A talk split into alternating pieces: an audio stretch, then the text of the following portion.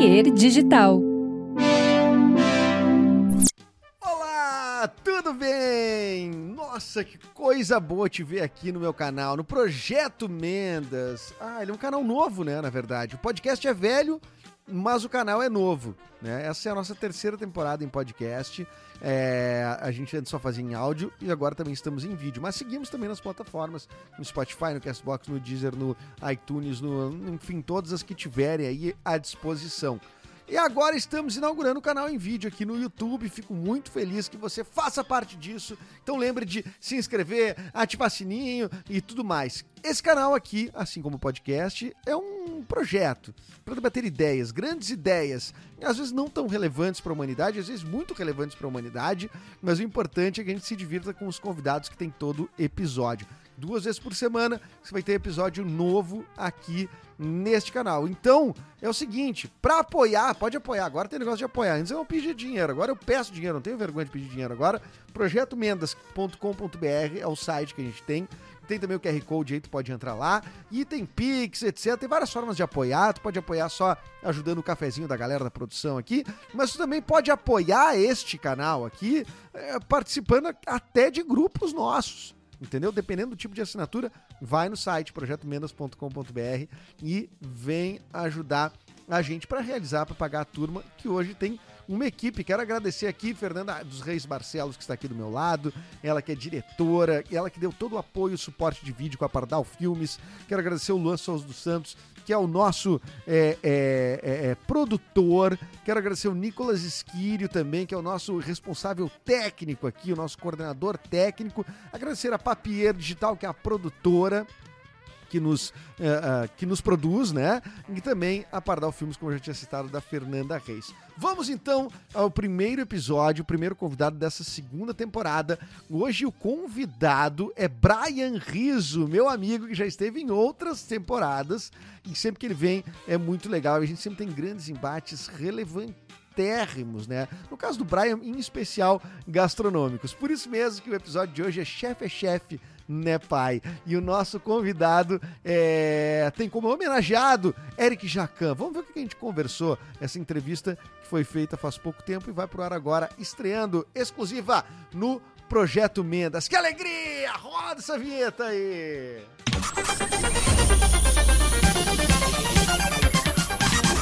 Muito bem, conforme anunciado, nosso convidado de hoje é Brian Riso, né? E aí, Brian, tudo certo?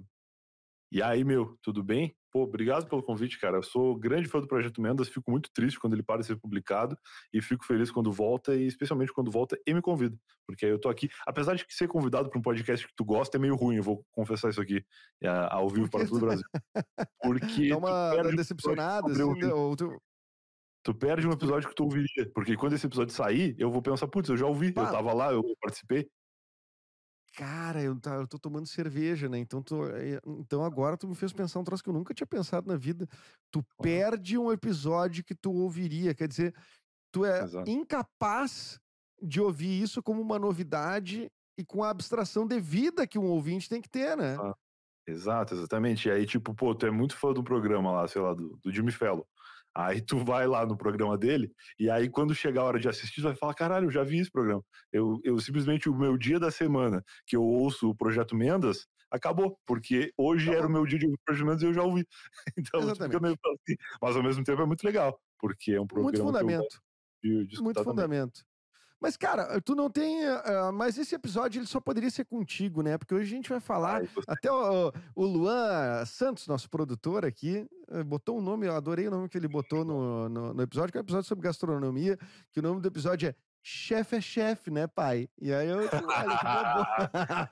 que boa, boa referência, né? Espetacular. É.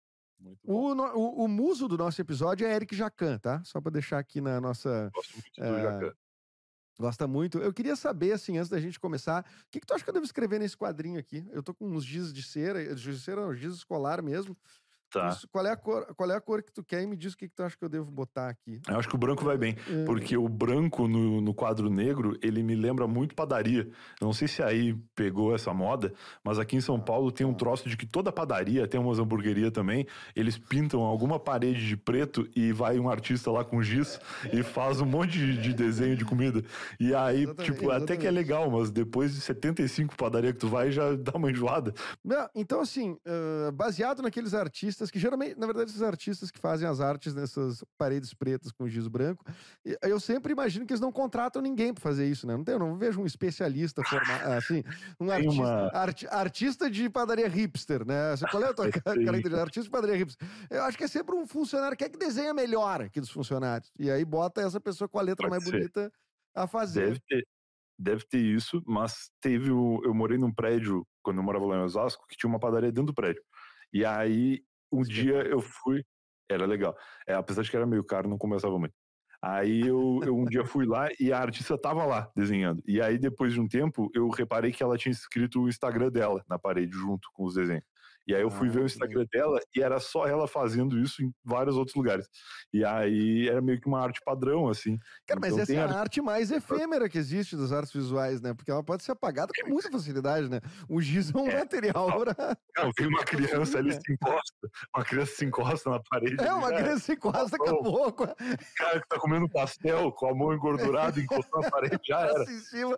Acabou, quer dizer, não é uma obra de arte que vai ficar pra posteridade, né? Tipo, ah, vão achar lá, vão leiloar uma parede da, da, da padaria hipster da, da, da, da, da- da, sei lá, da Faria Lima. Isso, Não vai ter não como, né? Isso é muito fácil, né? De, de, de sumir, né? Mas eu acho que tu vai bem aí com giz branco num quadro preto, e aí eu acho que tu devia, já que é referência a Eric Jacan, desenhar o. Isso é uma curiosidade de Eric Jacan, inclusive, eu não sei se muitas pessoas sabem.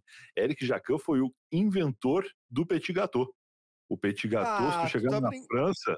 Se tu chegar na França e falar, eu quero um petit gâteau, eles não vão saber do que tu tá falando. Porque o petit gâteau, ele foi uma coisa que o Jacan criou no Brasil. Ele escolheu o nome, ele decidiu que ia ser um bolinho com um sorvete dentro. E ele inventou absolutamente tudo isso. Petit gâteau em francês nada mais é do que bolinho. Só isso. Ah, eu não acredito, meu. Real, juro Eu pra não, ti. eu não acredito Então nessa- um Não, acredito. Eu tenho que desenhar um Claro. petit gâteau. Ele é uma, uma- um bolinho, é um bolinho aquele que no Rio Grande do Sul chama de nega maluca. Tipo assim, meu pai dizia que é um nega maluca be, metida besta.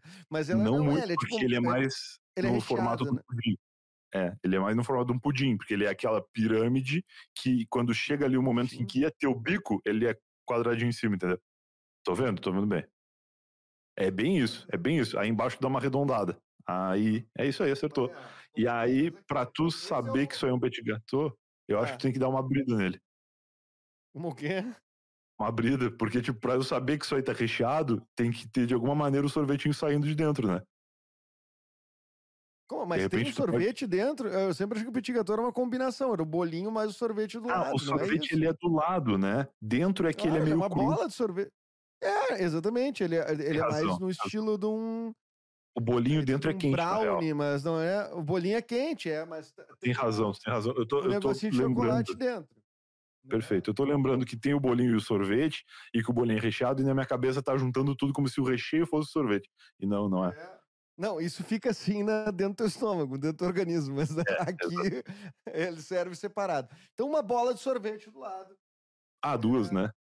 Duas, duas bolas Duas. da, da, Duas é, três é reais a legal. mais, né? O adicional de bola. Isso, por favor. É, deixa eu ver. É, Botaria a bola aqui. Porra, mas a bola é do tamanho do, do petit gâteau, acho que o Jacan não chegou nesse nível. aí. Mas o, o bolinho é pra ser menor ou maior? Eu acho que a bola de sorvete é pequenininha, do lado do bolinho, porque o bolinho ele é meio grande. Tu acha que que, é um geralmente bolão? Tu acha que o petit gâteau é um bolãozão? Não, pelo menos os que eu comi recentemente aí eram. Mas tá bom, assim, eu prefiro. eu- quanto, quanto mais comida, melhor. Esse é o resumo. da- É, então, isso que eu ia dizer, a quantidade aqui é.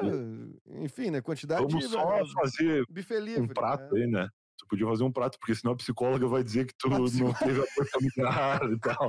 A psicóloga vai dizer que eu tenho problemas. É que tu, tu, tu tá sem chão na vida. Então é bom tu fazer um pratinho. Fechou. Eu sou o pi- Aí, pior desenhista que existe, mas tá, isso é um petit. Não, tá bom. Tá bom, representou. E aí eu acho que podia fazer uma bandeira da França, que no caso vai ser só um. uns riscos aí, porque pode ser a bandeira da Itália também, ou qualquer outra, já que não tem cor. Jaque, Jaque. Não, eu tenho as cores. Quais as cores da bandeira da França? É ah, azul, tem, azul, branco e vermelho. E vermelho, né? E tu sabe, isso. é na horizontal, não, na, na, na vertical, né? Ah, isso. Porque se fizer na horizontal, automaticamente vira um, um bolinho holandês. Vira um bolinho holandês. Tá, mas e aí, é na esquerda ou na direita? Na esquerda é o azul. Vamos, pegar, vamos fazer a, a bandeira. Eu acho que é azul, branco e vermelho. Azul. Tá, vamos separar. Galera que tá só no áudio não tá vendo, eu tô desenhando a bandeira da França aqui, enquanto Brian Riso espera. Com perfeição, com perfeição. Azul. Dá pra ouvir o ASMR do Giz no, no quadro. Depois a gente vai vender como NFT esse, esse ASMR. NFT de ASMR é maravilhoso. São duas siglas. duas siglas de três letras deve ter um baita valor. Vai narrando aí, Brian. Tá, ele nesse momento pinta ali com um branquinho do lado do azul.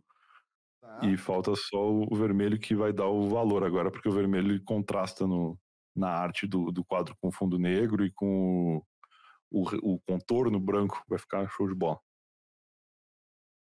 Tudo bem. O que, que achou? Tá lindo, cara. É isso aí. É eu acho que é a coisa mais francesa que eu já vi nos últimos tempos. Obrigado. É, eu tô tomando uma Stella Artois, ah, se bem que isso é, é belga, né? Não é? Mas enfim, é, é pronúncia. Mas como eu contei né? no começo, o petit gâteau nem existe na França, então não faz o menor sentido. Não faz o menor sentido, exatamente. Bueno, Brian Riso, antes de mais nada, né, dizer que também sou fã do teu podcast. Aliás, uh, como é que tá a vida antes da gente começar nossos papos? Eu vou dizer que aqui nesse programa a gente vai fazer algumas provocações e a gente vai ter alguns embates culinários, o que, que pode, o que, que não pode, que tem, enfim, aquele regramento que ninguém vai seguir, cara, vai seguir a sua vida, né, mas a gente vai fazer o debate.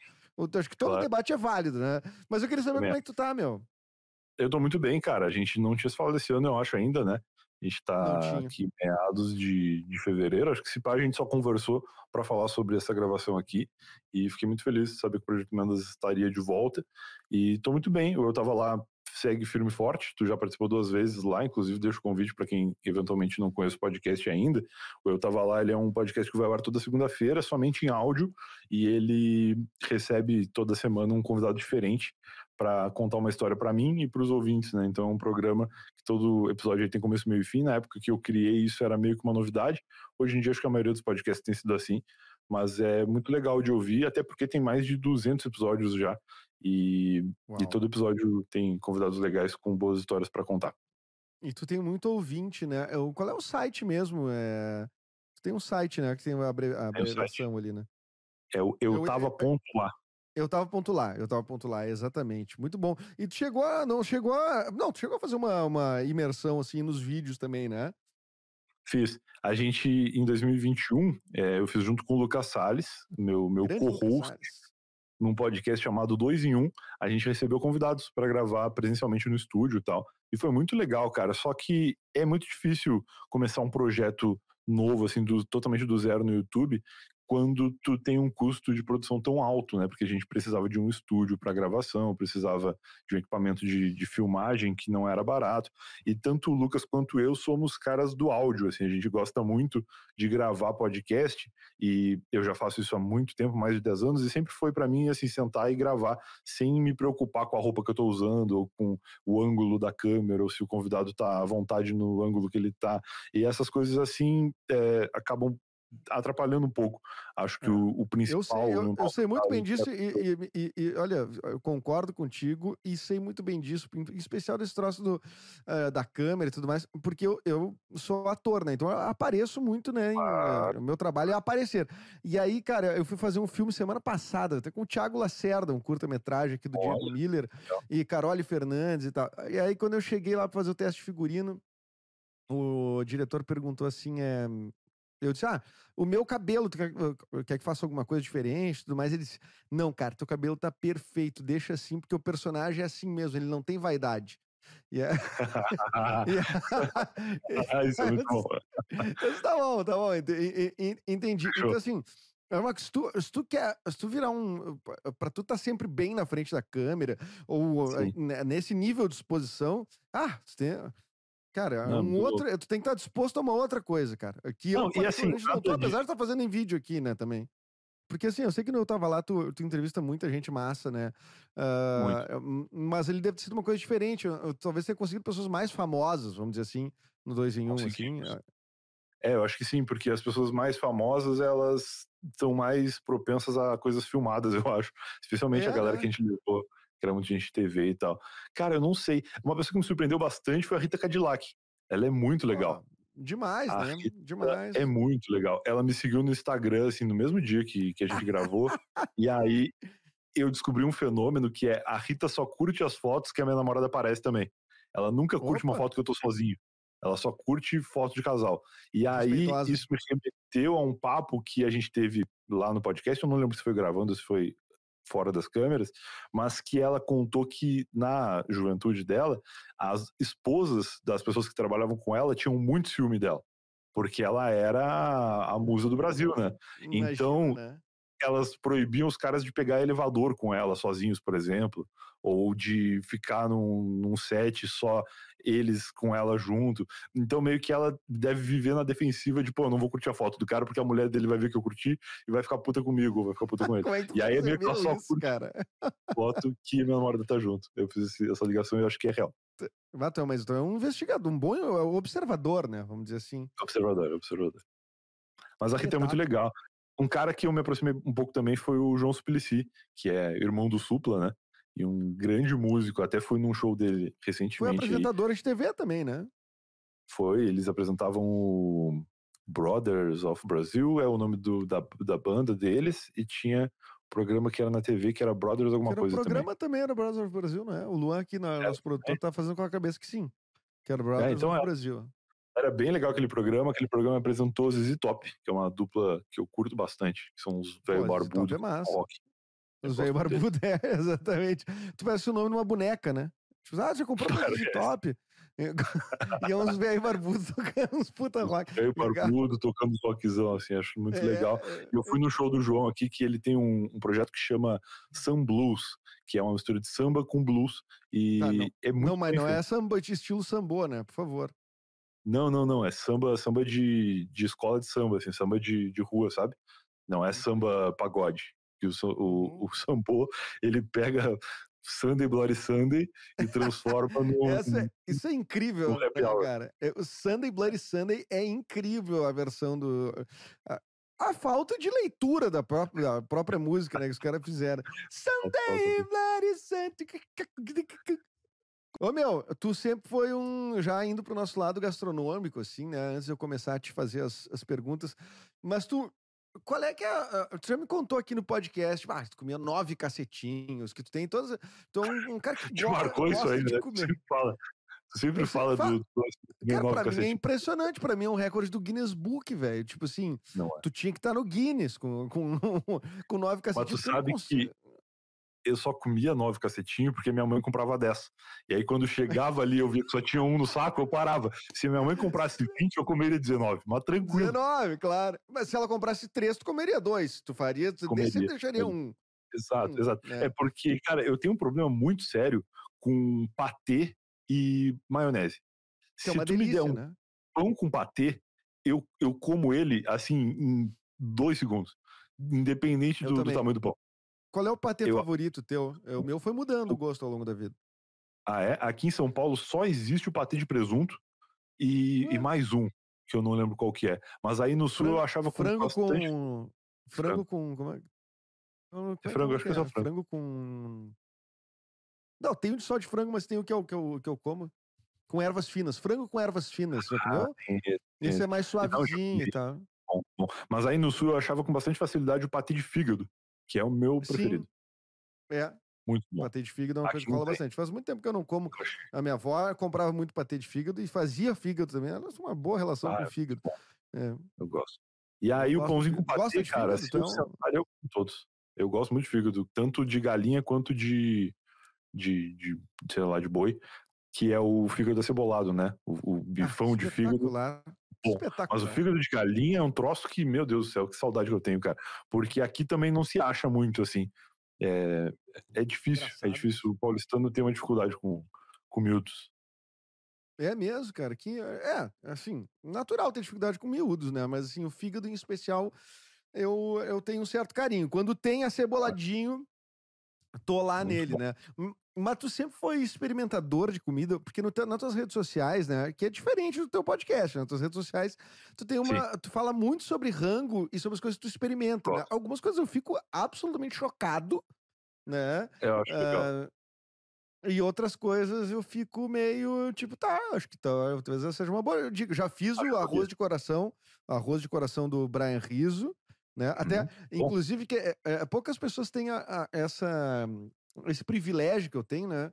Que eu tenho o, Brian, eu tenho no celular, no WhatsApp, né? Então eu tava no Sim. mercado e perguntei, cara, posso substituir o, o pimentão verde pelo pimentão vermelho? Posso, não sei o que. Eu ia perguntando na hora e, né, e tu Claro. me orientando, né? Então, assim, grandes Sim. benefícios, né, de, de eu ser amigo do próprio, do próprio Imagina chefe, que, né? amigo, imagina que é amigo do Jacan e fala, pá, vou fazer um petit gâteau. E aí liga pro Jacan, manda um WhatsApp pra ele e fala, ó, tem como botar Ah, um sorvete como é- dentro do bolinho?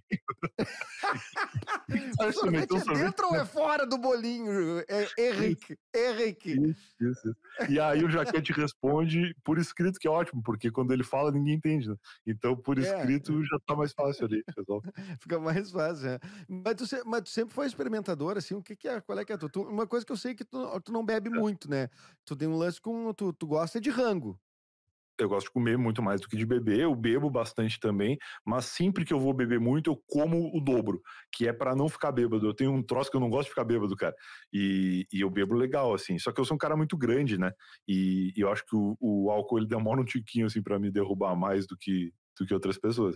E aí. Isso, influ, Como isso legal. influencia, né? Isso influencia.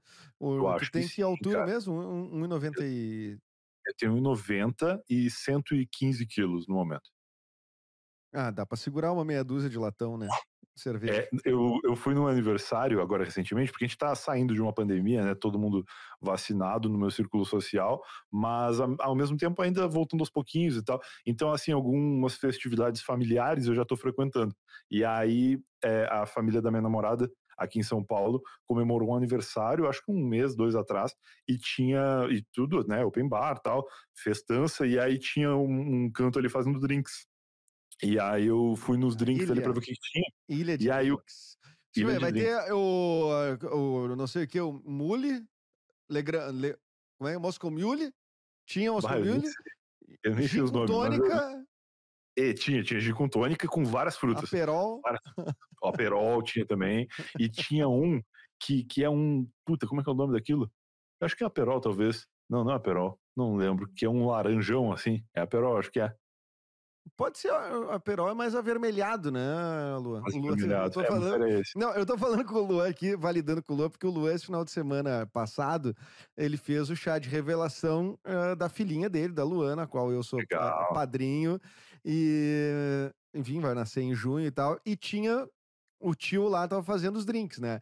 E aí, Uhum. então, por isso que eu tô perguntando pra ele, porque ele já tá, tá, tá com a carta aqui na frente, porque ele selecionou os drinks que iam até ali. Então, só por isso que eu tô validando com ele. Não tô duvidando de ti, Brian. Só, só, só pra ficar Não, claro. perfeito. Mas aí tinha tudo isso e tal. E tinha whisky. Porque eu, na pandemia, me descobri um grande fã de whisky, que eu já tinha tomado, assim, algumas vezes aí, em umas festas e tal. Mas eu nunca Cara, tinha tido isso em casa. tu fez uma coisa impressionante, legal na pandemia ali, que tu. Acho que foi na pandemia. Que tu postou uma, uma- uma curiosidade, né? Que tu foi medindo o nível do uísque e ele vai evaporando, né? Com o tempo. Teve essa aí. É porque eu comprei um monte de uísque, né? Aí, pá, pandemia começou, não sei o quê. Eu falei, ah, vou comprar um uísque. aí comprei. Aí meio que a pandemia não acabava nunca e os uísques iam acabando, né? E aí eu fui comprando outros. Fui experimentando outros rótulos e tal. E aí eu comprei um que é meio que o mais barato, que é o, o Jack Daniels, aquele preto. Como que é o nome dele? Eu não lembro. Que, que é o Jack Daniels normal, acho. O Jack E normal, aí- é. Pois é. Tem, Jack normal. O Jack Daniels Não, tem uns bons, tipo o Jack, o Jack Honey, aquele.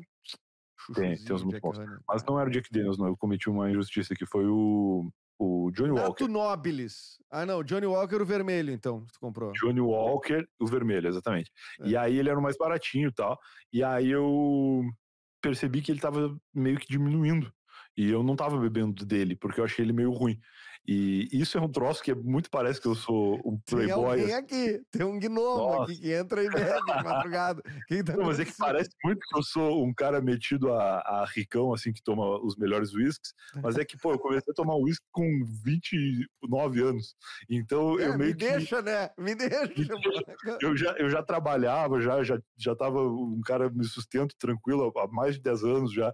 Então deixa eu comprar uns whiskies mais caros para tomar agora, porque eu passei a vida toda esperando esse momento. E aí comprei. E aí, eu, claro que eu falo que os mais baratos, mais vagabundos, mas na real eles custam 150 pila, então eu entendo.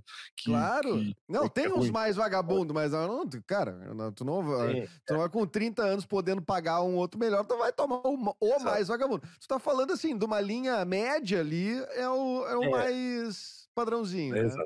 Exato. E aí eu fui tomar esse troço e aí eu percebi que tava baixando, cara, o nível. E aí eu, eu falei, não, eu vou pegar uma caneta e vou riscar fora dele aqui no, no vidro aonde que tá o nível. E eu vou ficar é. acompanhando.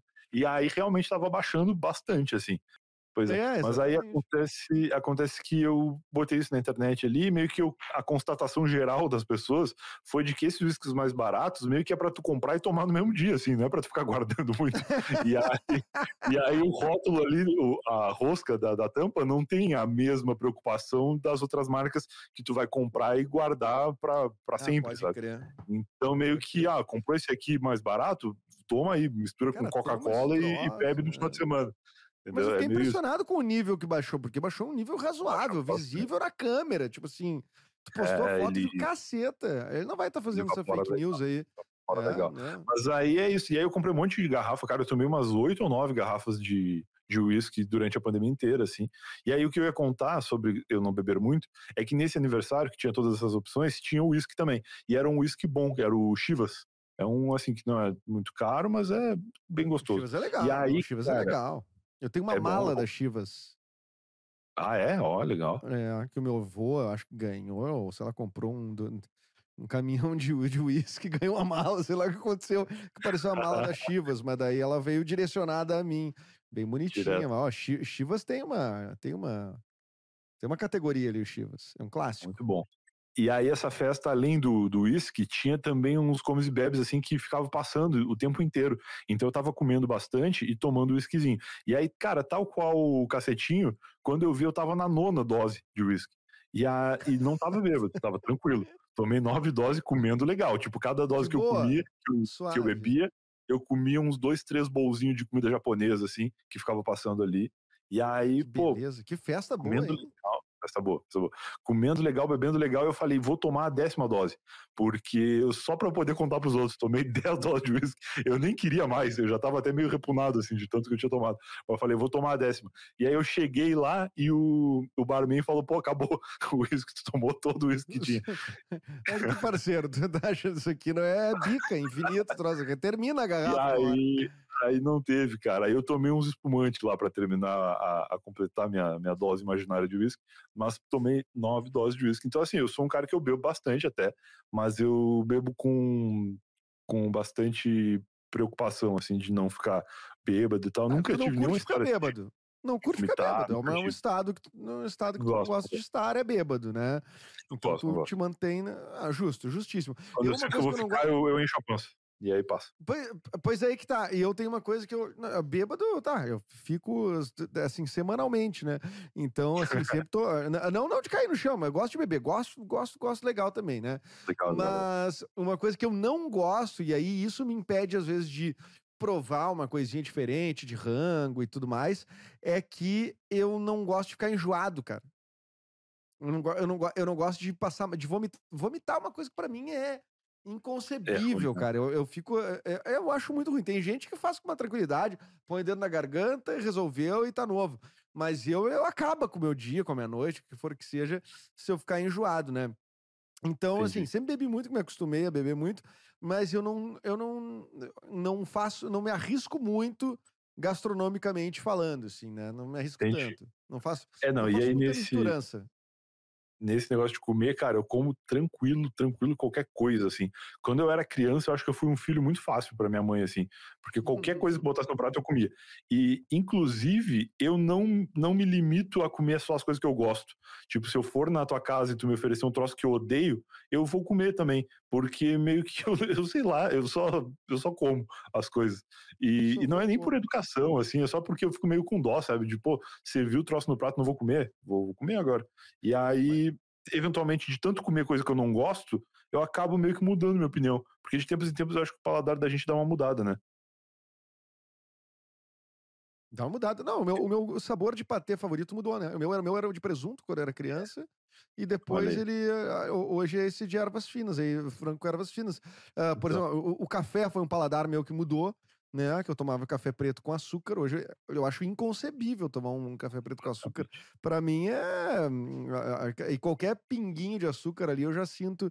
É uma, é uma coisa que todo mundo que toma café sem açúcar fala também, né? Várias uhum. coisas mudaram, assim.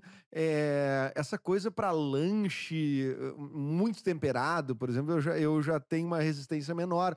Queijo, cara, é uma coisa muito louca, porque eu não sou um cara intolerante à lactose. Eu como coisas com, que, com queijo, por exemplo. Tá. Mas eu as últimas vezes que eu passei mal foi por excesso de queijo. Assim, tipo, eu não vou mais em rodízio de pizza, tá? Rodízio de pizza para mim é um troço que não Acabou. não não consigo, eu vou passar mal, né? Então, então, eu não sei o que aconteceu. Tu vai mudar o teu corpo, vai mudando. Eu não sei se eu fui perdendo a resistência ou coisa do tipo, mas queijo é um troço que eu evito ao máximo. Claro, queijinho ralado, aquele assim, bem tranquilinho. Ou tomo alguma coisa com leite, eventualmente, mas cara, tem muito pouco na minha, na minha dieta, né? Entendi. É, o, é, eu, Caio... eu tenho em casa agora minha namorada que é intolerante à lactose, né? Ela. A gente já mora junto já há quase quatro anos, mas ela descobriu a intolerância à lactose, ou desenvolveu a intolerância à lactose, durante a pandemia. Foi no Natal de 2020, a gente estava fazendo biscoitos de Natal, e aí ela passou mal depois. Muito e aí biscoitos, mas é, é, é, a duras penas, né? Então ela descobriu, né? Passando mal. É, pois é. E aí ela achou que era alguma coisa do doce, alguma coisa assim. E aí passou algum tempo a gente comeu uma pizza e ela passou mal de novo. E aí foi uma época que eu tava comendo muito donuts também, que eu fiz essa, essa aventura gastronômica no Instagram também. São Paulo é, era... é, é, é, Nova York, né, cara? É a Nova York brasileira, né? Porque cara, donuts, onde é que tu come? Em Porto Alegre, aqui onde eu estou nesse momento, eu nunca vi nenhum ser humano comendo donuts. Nenhum ser humano então, comendo donuts. É muito louco. Porque eu vi algum filme, eu, ah, foi um, puta, eu não vou lembrar o nome do filme agora, mas não era bem um filme, era uma série que tinha de uns, puta, era do Amazon Prime, eu acho, ah, não lembro, mas era uma série que eu tava vendo lá, e tinha um moleque que comia donuts, e aí eu falei, putz, nunca comi um não donuts, tem no né? Esqueceram de Mim, não Esqueceram de Mim, não tem a Dunkin' Donuts, né, não Esqueceram de Mim. É, Dunkin' é Donuts é uma, é uma rede muito famosa. É, então, mas digo que, que tá no filme e tal. Foi, acho, foi num filme, alguma coisa assim, quando eu era criança, que eu vi a primeira vez Donuts e eu, eu, eu fiquei. É, cara, mas eu nunca, nunca, vi isso em lugar nenhum. Donut né? é aquilo que o policial americano come, né? Que tu vê nos Simpsons, assim. É, eu olho os brigadianos aqui, os caras, não, nunca vi os brigadianos aqui de Porto Alegre comendo comendo donut, não tem E aí eu fiquei curioso de comer, eu falei, pô, será que tem? Porque São Paulo é bem isso que tu falou. São Paulo tem, cara, qualquer coisa a qualquer hora. Se tu, assim, e eu já experimentei isso, inclusive, tipo, três horas da manhã, tu fala, pô, quero comer uma feijoada. Tu vai abrir o, o aplicativo ali, qualquer um que seja, e vai ter alguém fazendo feijoada às três da manhã, é, cara. Espetacular. E sempre tem. São Paulo cara, é, isso, é qualquer hora. Mas um que tu pediu, mas tu admitiu que tu ficou mal também, mas eu, eu fiquei muito chocado. Eu, deixa eu tentar lembrar. Era um X uh, de pastel, como se o pão era pastel, não era uma coisa assim? Como o, no lugar assim. do pão era pastel. Era Exato. pastel frito. Exato. É, ele é chamado pastel burger. Ele existe disponível em alguns lugares, não foi só aquele que eu comi. E ele é exatamente isso que, que tu imagina, assim. Eu tô ele começando quantas falar... pessoas? Cara, eu tô começando a falar sobre ele e o meu fígado tá dando uma, uma enjoada. tá gritando. Tá gritando. Mas eu vou te confessar que uma coisa que eu não contei no meu Instagram, porque eu fiz ali no Instagram, inclusive eu vou fazer um canal no YouTube agora, com essas minhas aventuras gastronômicas. Porque ah, por eu posto no Instagram e depois de um tempo as coisas desaparecem, né? Então Não, fazer, eu, né? eu vou fazer um canal no YouTube onde eu vou provar. E eu quero, inclusive, não só provar essas coisas, mas eu quero fazer as coisas. Então eu vou revisitar o, o pastel burger, mas dessa vez eu vou fazer em casa o pastel burger, porque eu acho que deve ser uma, uma parte interessante pro entretenimento ali do, do negócio, ver eu fazendo a comida antes de Opa, comer. peraí, mas o pastel que. eh, eh, Pra quem tá, eh, assim, nos vendo agora, nos Tá. ouvindo, enfim, eh, até eu tô vendo que os guris da produção talvez estejam que- até querendo- tentando botar no- no- na, na tela aqui o, o pastel burger. Acho ah, bom, mas Eu vou descrever como ele é. Isso, eu que- é, é que eu, eu tenho, eu tenho uma dúvida sobre o pastel em si. Que é se ele, Tá, é, de, imagina- ele, é de, ele é de vento ou ele é recheado. Não, ele é recheado de queijo. Que horror. a situação é a seguinte: tu tem, imagina um hambúrguer na tua frente, aquele hambúrguer mais simples, que é pão, carne, queijo e pão em cima, né? Ele Tá, no pastel burger, simples. pastel, carne, salada, mais queijo e um outro pastel em cima. Porque eu falo mais queijo porque já tem queijo no pastel de baixo. E eles têm um cuidado, porque o pão de baixo, no caso o pastel de baixo, ele é um pastel mais fino. Ah, exatamente. E eu, inclusive, o que eu comi. Ó, ele é um pastel mais fino É, ele tá- parece aqui, ó, tá na tela aqui do teu próprio Instagram aqui, ó. A gente botou o Nicolas Instagram. jogando na tela. A salada é pura hipo- hipocrisia, inclusive, tu diz aqui, né? Nesse stories. é verdade. Então, Caramba, esse story que medo. na tela, porque ele vai contribuir pro que eu ia falar. Tá vendo que ali em cima tem um, um pastel? Tem um. Se tu Hum. Sim. for com o mouse ali em É cima, ó, na, na mesma imagem. Vai não, não, eu tô falando em cima, em cima de tudo. Acima da minha legenda, inclusive, tem um pacote Ah. compridinho ali, ó. Ah, tá, tá, tá, tá. Ali onde tá o mouse agora, quem tá vendo. Exato. Tá, tá. Isso, foda, do lado Ali, acima da legenda, atrás do copo, tem um pacote que tem um pastel. Por quê? Porque eu pensei, eu vou pegar esse pastel burger, eu vou provar ele, eu vou fazer umas fotos, vou postar nos stories, e depois eu vou descartar ele de lado e vou comer o meu pastel de verdade, que ia ser a minha janta. E aí Ah. eu. Entendeu? Mas do mesmo lugar? Não, de outro lugar. No mesmo lugar, no mesmo lugar. Eu pedi dois pastéis, um pra minha namorada, um pra mim, e o pastel burger que era só pelo entretenimento, que é vou provar, vou postar no Instagram, mas não vou comer de verdade. Entendeu? A minha ideia era essa. E aí eu resolvi que eu ia fazer ali os vídeos e tal, e eu acabei fazendo como eu sempre faço, cara. Eu não consigo deixar sobrar comida. Eu acabei comendo ele inteiro. Tu comeu os- o pastel burger e o pastel? Comi o pastel burger inteiro. Então, calma aí. Aí eu passei mal, real, assim. Passei muito mal em pouco, poucos Epocler. minutos depois. Patrocínio Epocler, aqui pro fígado Exato. dar uma ressuscitada. pouco tempo depois eu passei mal real. E aí eu, eu, não, eu não vomitei, acho que eu não cheguei a vomitar, mas eu passei bem mal, me senti muito estufado, bastante assim. E aí eu fui dormir, né? Oleosidade, cara, a, a tua testa, ela parece que ela, tava na panela, junto com o A, pastel. a minha testa que já é oleosa, meu Deus. Começa- é Não, é impressionante. A, a testa, tu, tu deita na cama, assim, tu escorre pro lado, assim, como se fosse um e, peixe. e os cabelos grudados, humilhados, os cabelos grudados na Não, testa. assim, puro Óleo, por óleo, por óleo. O sovaco sai óleo, sai óleo de tudo que é lugar. E aí, cara, eu passei malzão. Durante a madrugada, eu acordo. E aí eu penso, caralho, tô bem. Tô zerado. Passou o meu sofrimento. E aí eu fiz um story meio que uma foto assim, meio, ó, tô, tô- acordei de madrugada, meio mal, não sei o quê. Mas na real tava zerado. E aí eu fui lá na geladeira e quem que tava lá me esperando? O pastel pastel. o pastel de, sei lá, estrogonofe, não lembro o que, que era que eu pedi. Zeradinho. E aí, cara, mandei. Comi um pastel tranquilo, com um cafezinho. E depois fui dormir de novo. Então, assim. Comeu de passei madrugada, pastel com café. pastel de 30 centímetros, com um cafezinho. Foi show. Caralho, velho, que isso. Mas daí tu acordou mal, né? Não, não, acordei tranquilo. Inclusive, se tivesse outro pastel de manhã, eu tinha mandado também. Mas o lance é que eu, eu tava bem já. Então, assim, o pastel burger realmente ele não é uma boa experiência, ele escorrega na tua mão, parece que tu tá comendo um bagre, que tu tá segurando assim, e ele tá escorregando, tá ligado? Quando o peixe tá vivo, que ele fica meio pulando pro lado, assim, ele no ar. A experiência é meio essa, porque ele fica escorregando da tua mão. Adorei. Mas é saboroso, não tem como dizer que não, porque pastel é bom e salada é legal também, e, o, e- e o Ah. Cara- hambúrguer é bom. Mas é muita fritura. Tu não, o corpo da gente não é preparado. aqui- Não é uma experiência boa, não. Posso dizer aqui, cara, o que eu penso sobre ver. pastel. É favor. chocante pra quem é, enfim, né? Eu, eu adoro churrasco, né? Mas eu tenho impressão que pastel é a, é a melhor comida do mundo, cara. Eu tenho impressão que acha? pastel é. É- cara, eu tenho, eu não sei, porque eu tenho uma coisa com pastel de carne. Claro que pra errar é fácil também. É. Mas quando é bom, cara, pastel de carne, tá, não vou dizer que é a melhor coisa do mundo, mas vou dizer a melhor combinação do mundo. Então, talvez pra mim seja um bom pastel de carne com um cafezinho preto. Eu gosto também. E tu gosta quando o pastel de carne tem um ovo cozido? Depende. Depende acho que pastel. depende. E azeitoninha? Eu acho que. Não, Deus me livre. Azeitona fora Não. de qualquer alimento. Azeitona não precisa existir na, natu- na natureza pra mim. Não, não, não, não, essa é- eu, e eu gosto de azeite de oliva, eu gosto de. Né, mas, Tá. mas azeitona com carocinho, assim. Cara, é impossível. Impossível. Azeitona, pepino, essas coisas eu não consigo. Mas. Tá. ah, enfim, é, o pastel com carne e ovo, muito bom se for só de carne, muito bom também se for com queijo, não tão bom.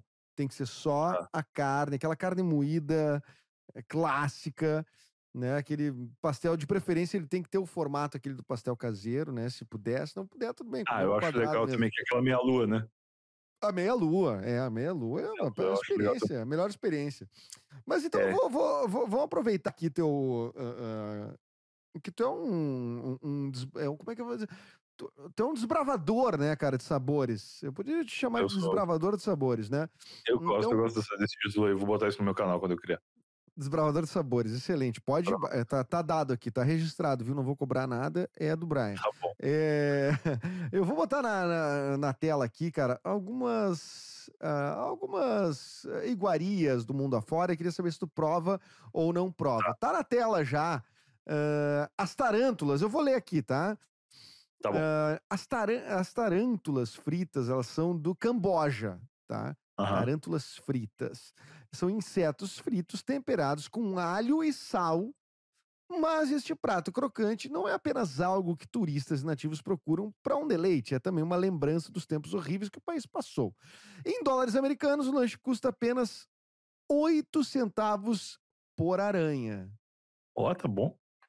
Tá bom? Experimentava ou não experimentava, Brian Rizos? Olha bem, dá uma olhada bem aí na Essa é uma tela. questão boa, não, tô vendo aqui bem apetitoso. O que eu ia falar é, sobre essa minha apetitoso? habilidade, essa minha habilidade de comer qualquer coisa, é que eu acho que ela tá muito mais ligada a misturas de coisas que eu já comeria separadamente do que a coisas completamente distintas, assim como uma tarântula. Eu, eu não digo que eu não provaria, acho que eu provaria Tu para saber tu qual é. tá no Camboja, tu tá no Camboja, tu, tá- tu foi visitar, tu tá de férias, tu Tem tá um noutra contexto. vibe. Não é pedir no iFood de madrugada assim uma tarântula. Não, É não ah, pedir. sério. Vai aparecer Exato. aquela tiazinha ali com uma, uma bacia de tarântula fritinha, né? Alho tu come, alho tu já come, né? Tranquilo. E tá- sal tu já come, tu que tu não Muito. come é tarântula, então dos três ingredientes tu já come dois.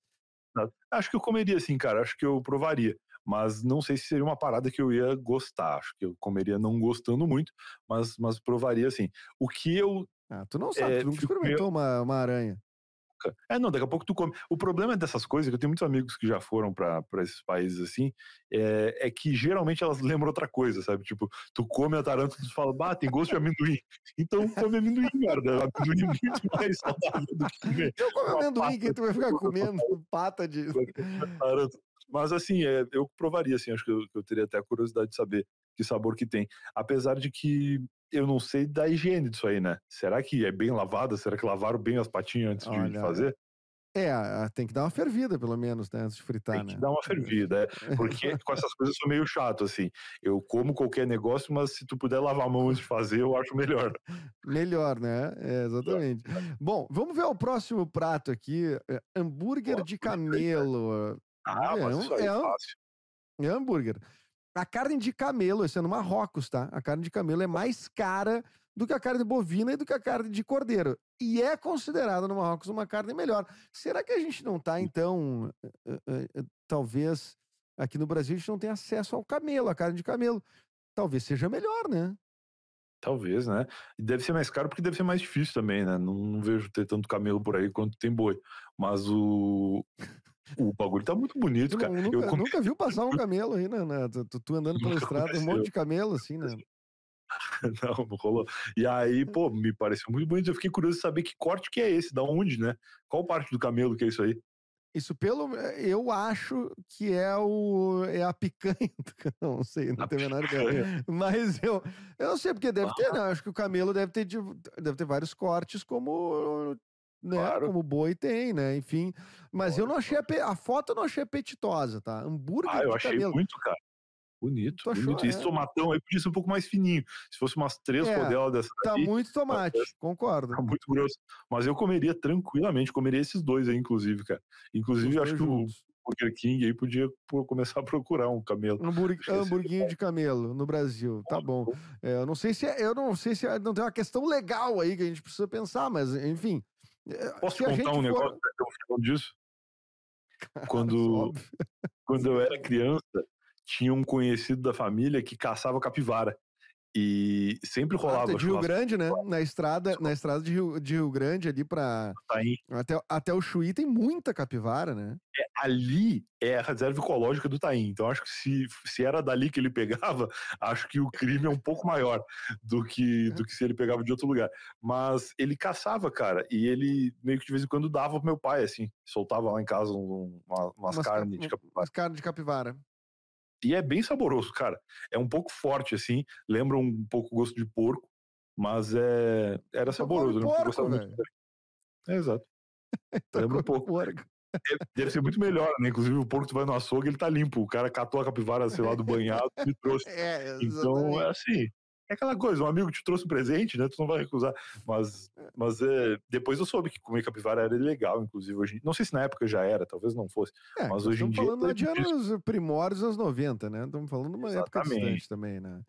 Mas vamos. va- Deixa eu pa- passar para o próximo. Tem mais um aí. Pernas de rã. Ó, isso aqui é francês, o Jacan deve conhecer. Perna de rã é uma É. coisa que já rola no Brasil, assim, né? Rola, rola. É, Eu acho que isso aí já, já não é legal, já não. Já não é legal, né? Mas deixa eu te dar a informação que 100 milhões, 100 Ah. milhões de sapos são retirados da natureza para uso como alimento a cada ano. E elas são fritas no azeite de oliva e no alho, né? Um pouco tempero, né? A própria Deve ser bom, deve ter gosto de frango, mas eu não Deve ter curto gosto de frango, porque... né? Deve É. ter.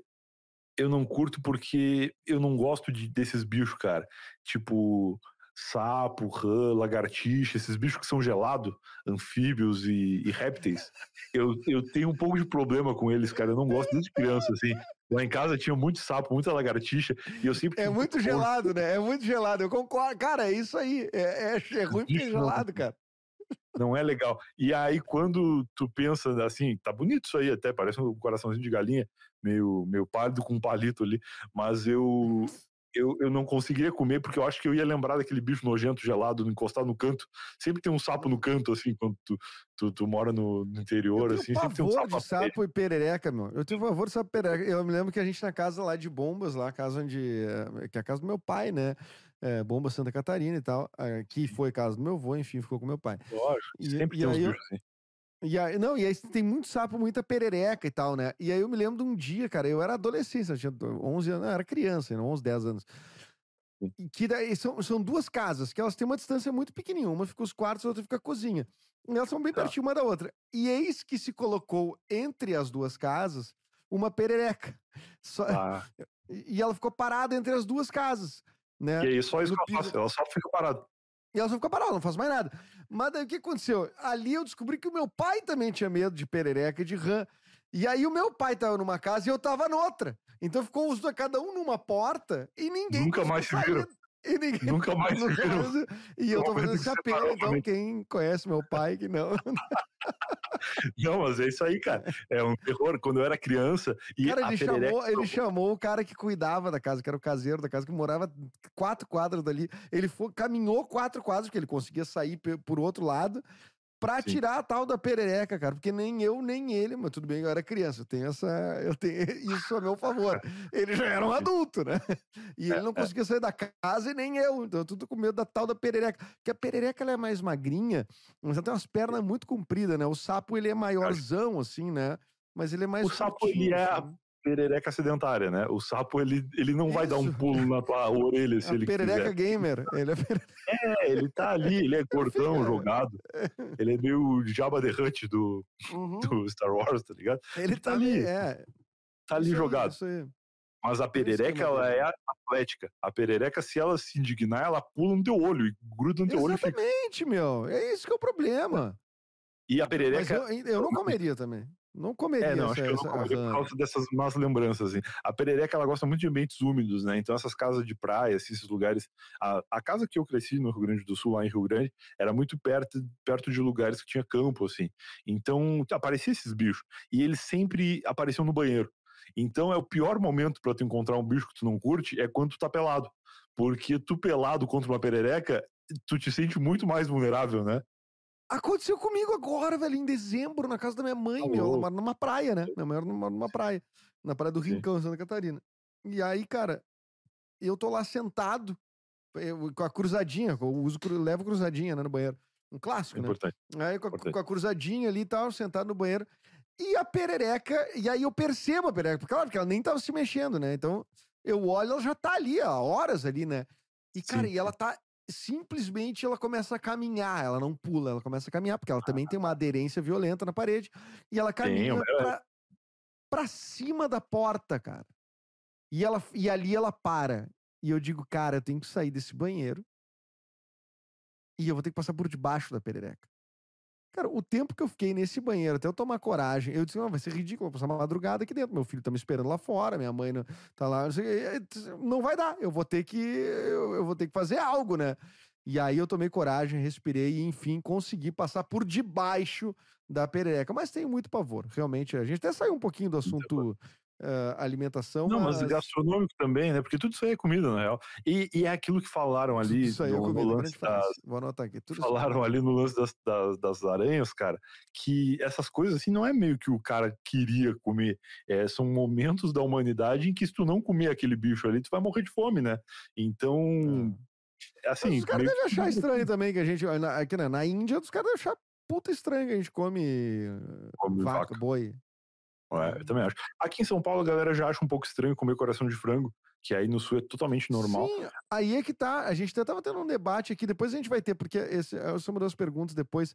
E eu não quero também te tomar muito tempo, porque a gente já tá um Não, tempão pode falando, mas eu, vontade, eu, cara. eu, eu preciso chegar nesses embates. Vamos ter. Vamos, eu vou passar meio que corrido agora essas próximas três iguarias aqui, que são as Vamos lá. três últimas selecionadas. E depois eu quero ir para os embates, embates gastronômicos e para Tá. e para a última conversa, que é qual é o limite da pizza, tá? Então, vamos lá. É, próxima, próximo alimento, nós temos ali, deixa eu ver se eu consigo ver, o queijo podre. O que, que é o Tá. queijo podre? É da Itália, Sardenha. Casu marzo é um queijo pecorino bem envelhecido, no qual foram colocados buracos e que é deixado de lado de fora para que as moscas depositem nele seus ovos. É assim que os ovos são abertos, as larvas dos vermes começam a se alimentar do queijo e aí sim o queijo está pronto. Duro por fora e o interior é tipo uma pasta. É um queijo forte e é comido enquanto os vermes ainda estão vivos. Vai ou não vai, Brian Riso? Aí é ruim. Eu ia dizer que por essa foto aí eu comia. Mas agora, sabendo da história, fica um pouco difícil, né? Porque eu tenho os um problema- vermes estão vivos. Eu tenho um pouco de problema com os troços vivos também. Eu acho que eu não gostaria de comer, não. Inclusive, se tirasse os vermes. Não dá, depois- cara. troço vivo não dá. Mas coisa estragada eu como tranquilo, cara. Aqui em casa, às vezes eu abro a geladeira, ele tem uns negócios que estão vencidos há um tempinho. E eu É. como, cara. Eu não tenho muito problema com isso, não. Mas. Não faça isso em casa, você que. Ah, eu, eu acho que a data de Não validade. é- recomendo. É. a data de validade é um negócio imposto pelo, pela, sei lá, pela indústria para tu comprar É. coisas novas mais rapidamente. Eu acho que É, se o é. presunto tá há seis meses vencido é porque dá para comer ainda. Sim, dá. vestido. Inventaram isso aí para tu comprar presunto novo, mas na real já tá ali, tá, tu come isso aí mesmo. E, é, mas é que, é o presunto ele fica gosmento, né? Daí não dá. Ah, e gosmento não, não tem como. Se não tiver nada vivo, eu tô, tô tranquilo. Não tendo a larva, né? Deus me livre. Uma vez, eu, cara, eu esqueci uma sopa de capelete. no- É. no- e fui viajar, esqueci ela dentro da panela, em cima do fogão. Cara, eu viajei, sei lá, sete dias. E Tá. voltei. Eu preferia não ter voltado, cara. Preferia ter mudado de apartamento. Ter entregue o apartamento. Deixava o Cara, apartamento pro capelete. Cara, começa a sair de tudo de dentro da panela, velho. Uns bichos, cara. Se cria uns bichos, um troço, Quando cara, é um troço eu era horrível. quando eu era solteiro, eu dividi apartamento com um amigo, E uma vez a gente conservou uma panela com feijão dentro por mais de um ano, dentro da geladeira. Tipo, a gente fez um feijão e aí a gente comeu. ele queria limpar. É, aí a gente comeu, aí a gente fechou a tampa e falou, ah, vamos comer depois outra hora. E aí ficou lá, cara. E ficou tipo um ano lá. E aí a gente viajou no Réveillon, e aí eu em Rio Grande, tava visitando meus pais, pensei, putz, aquela panela de feijão tá lá ainda, né? E aí a gente voltou, aí a gente. Se deu conta em Rio Grande, não morando no Em Rio apartamento. em Rio Grande. E aí a gente voltou pra, pra São Paulo e aí eu falei pra ele, cara, o que a gente vai fazer com essa panela? e tal? Aí ele falou, não, vamos, vamos botar fora e tal. E é interessante também dessa história que o ápice Botou foi fora a panela, hein, né? Mesmo. panela. Tem- Ninguém nem abriu pra ver o que, que tinha dentro, porque Ah, obviamente... eu tô. Não, eu achei que tu ia voltar de Rio Grande e ia ter um cara morando na tua casa que saiu da panela. O cara, não, desculpa, me feijão. criei é o feijão, o próprio feijão, né? Não, e é engraçado dessa história é interessante, porque o ápice foi em Rio Grande, eu falei, caralho, ninguém fez nada com essa panela. E aí a gente voltou pra São Paulo e ele voltou primeiro, e quando eu cheguei em São Paulo, a panela já tinha sumido, ele botou ela inteira no, no lixo. Mas Mas alguém pouco achou, antes- hein? Alguém É, encontrou al- essa panela. alguém hein? abriu. E certamente tem um universo se formando em algum lugar agora, que são micróbios de dentro da panela do feijão. Mas, cara, um E pouco antes. pandemia, abriram essa panela e pandemia né, no planeta. Exato. Logo depois. Cara, em outubro, a gente tava na Oktoberfest em Blumenau. Nós dois, eu e o- e o cara que dividia apartamento comigo. E a Boa gente foi num stand, stand de tiro de. Aqueles tiros de, de pressão, arminha de pressão, sabe? E aí a saudável, gente né? Tomar, beber bastante e depois ia atirar. É um troço. dá uns tiros. É. É, tranquilo. E aí, ali, cara, em outubro, a gente meio que decidiu entre a gente assim: vamos fazer um campeonato de tiro. E quem for pior, né? Quem acertar menos ah, próximo ao alvo, vai voltar para São Paulo e vai lavar aquela panela. E aí, isso foi em outubro. E eu ganhei e ele não cedeu ali a parte de, de lavar Não, panela e ficou mais uns meses ainda, até a virada do ano, quando ele botou fora. Então foi uma situação assim: vivemos com uma panela de, de, de micróbios ali por muito tempo. Caramba, velho. Não, eu também. eu- Ah, Coisa de solteiro, aprendi, né? a- Aprendi da pior, da pior. É coisa de solteiro, exatamente. Coisa de solteiro. Não vou me esquecer quando eu dividi apartamento com os, os amigos meus, que um, um amigo meu, ele tinha. Um dos guri que morava comigo, ele tinha uma. Cara, tipo um, um negócio pra tomar umas vitaminas, tipo um copão pra tomar umas vitaminas, sabe? Um Eu copão, sei, eu sei, eu sei. sabe? De, de botar whey. Isso, de botar whey. E aí, um outro brother, na noite anterior, fez uma. Tá, tá todo mundo ali, né? Eu morava os três, a gente morava em três. Aí eu, eu fui dormir, o cara foi dormir, não sei o quê. E o outro trouxe ali uma turminha pós-noite. O cara, ele tava fazendo uma noite dele, uma turminha ali, não sei o quê. E a galera começou a se embebedar lá dentro do apartamento e fumar cigarro. E eles Tá. usaram de cinzeiro o copo esse de, Ah, Dá um shake bom isso aí. de whey do parceiro tava dormindo. Chegamos, acordamos no outro dia, tava aquele caos. O cara olhou o copo assim, disse, caralho, que, que porra é essa, né? Então acho que Mas ele não deu um gole de, de cinza. Não chegou a dar, mas eu não sei se ele não jogou fora o copo também, a, a- a exemplo da panela, né? É, não, capaz de ter jogado. Mas eu já dei uma golada de, de cinza de cigarro e é terrível, cara. Foi uma É vez terrível. aqui em São Paulo já. também. Os caras estavam né? usando a A latinha, É, latinha de é. escola, botando pra dentro e tal. E aí eu confundi com a minha lata, achei que era minha. Quando eu dei a golada e veio aquele negócio denso, assim, eu. eu, eu Não, mas a lata de Skol, cara, até se, tu, até se não tiver cinza, tu vai dar um gole, é ruim, cara. Fica aí um abraço ao patrocinador. Abraço pra Skol. É, é, vamos pro próximo. Temos aí, produção, mais dois, né? Dois ou três? É, ratos. Ratos da Índia. Indianos dizem que o sabor é como o de frango, olha aí. Mas com um toque de borracha. Se já comeu borracha. Ratos são amplamente consumidos nessas partes do mundo. É ainda considerado uma iguaria eh, cozinhada em época de festas e confraternizações. Ias num ratinho ou não ias? Ah, cara, eu acho que, assim, conscientemente, não, né? Porque a gente, sabendo que o troço é rato, não come. Mas eu acho que a gente já deve ter comido um rato na vida aí. Já não lembro deve, de uma né? notícia recentemente, ah, recentemente eu digo porque eu já morava em São Paulo, mas é uma notícia de que na Liberdade foi visto um a- em cima do restaurante, assim, Liberdade é um bairro japonês aqui em São Paulo. E aí em cima do restaurante tinha tipo um varal que a mulher pendurava uns ratos para secar. Tipo, ela matava os ratos no restaurante e aí botava o rato pendurado pelo rabinho no varal e deixava secando. E aí, sabe-se lá o que ela fazia depois, porque o restaurante abaixo era, para o choque de Edu Mendes, uma pastelaria. Puta que pariu. Bah, velho. Não, isso aconteceu aqui em Capão também, em Santa Catarina. Pastel tinha, de rato deve ser uma tradição. tinha, tinha gambá. Uh, tinha uns que tinha gambá. E esse de Santa Catarina tinha gambá morto dentro, assim. E era um, tipo uma barraca que servia lá camarão. E tinha gambá uh, refrigerado. Já cortadinho tudo, né? Pra prender as pessoas tudo, né? É, acontece, Deixa eu ver qual mas é daí o... que prenda uma galera já comeu, né? É difícil. É, não, exatamente, né? Tubarãozinho. Tubarãozinho é esse da Islândia, né? É um prato. É esse, é da Islândia, né, Lu? É da Islândia. É um prato que, na verdade, é uma carne de tubarão estragada, que foi enterrada e deixada para se decompor no solo por alguns meses. Depois ah. disso, a carne é deixada em um escorredor de pratos por dois meses ou mais, deixando uma polpa branca e comestível. A única maneira de o tubarão ser comido é passando por esse processo. Caso contrário, suas altas quantidades de ácido úrico tornam a carne tóxica, entendeu? É dois meses, não é deixar um mês e comer, já vai dar problema.